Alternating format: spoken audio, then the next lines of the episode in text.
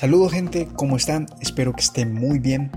Les damos la bienvenida a una edición más de Geek IoT, tu espacio dedicado a todo el entorno tecnológico, emprendimiento y desarrollo profesional.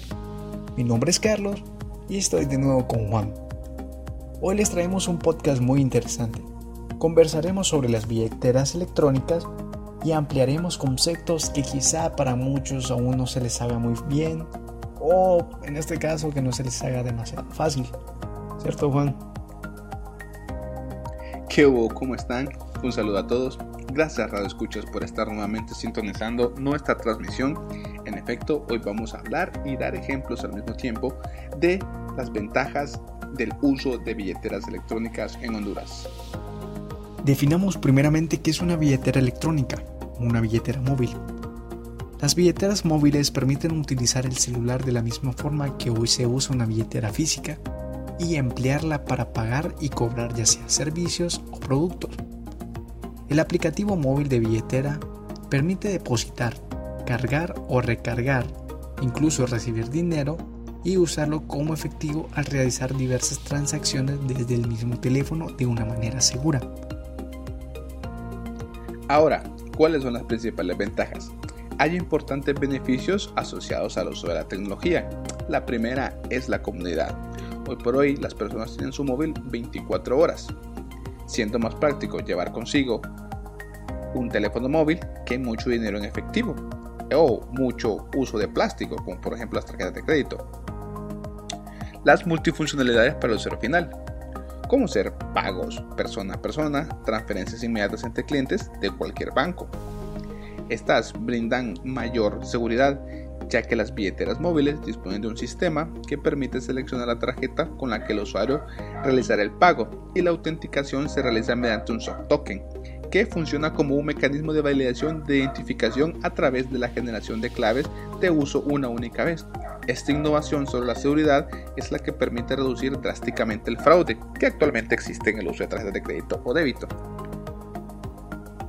Una más es el intercambio cultural importante e inversión. Esto dado mi ejemplo como emprendedor, gracias a las soluciones de este tipo he podido brindar servicios a clientes no solo en Honduras, sino a otros países como por ejemplo Panamá y Argentina. Actualmente este tipo de tecnología se utiliza en países como España, Corea del Sur, Inglaterra y Estados Unidos. En América Latina, por ejemplo, países como México, Chile y Colombia cuentan con este tipo de tecnología desde el 2012. Cabe destacar que en Honduras se aprobó por medio del Banco Central el 11 de febrero del 2016 y hasta el día de hoy contamos con ese servicio.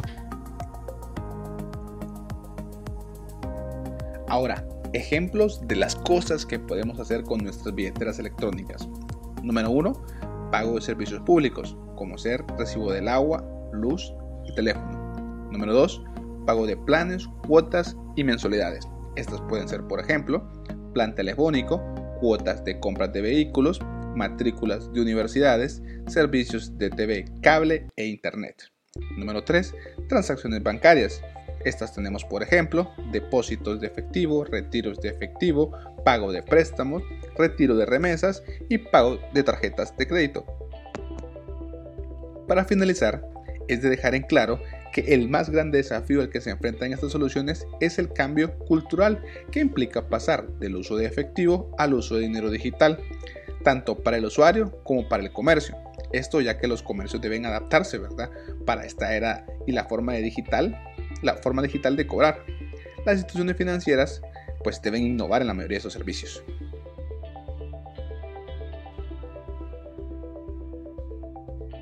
Más de un millón de hondureños utilizan billeteras electrónicas.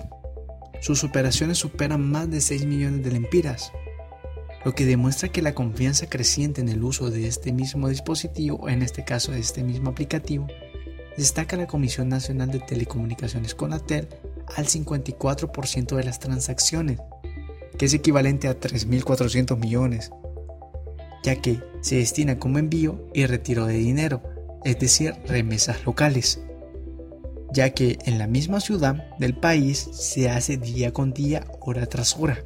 El crecimiento se debe en gran parte a la alta cobertura y penetración de la telefonía celular, y el sencillo procedimiento de consignar su nombre y su número de tarjeta de identidad. El negocio de las billeteras electrónicas ha venido creciendo a la par del aumento de la penetración de los smartphones. Bueno, hemos llegado al final de la edición de hoy. Espero les haya gustado y nos vemos en la siguiente transmisión de Geek Auti.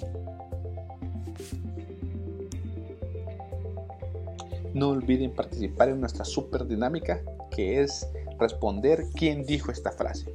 La frase de esta semana es, corta tu propia madera y te calentará dos veces.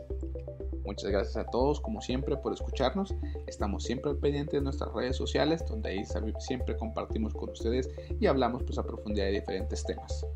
Gracias.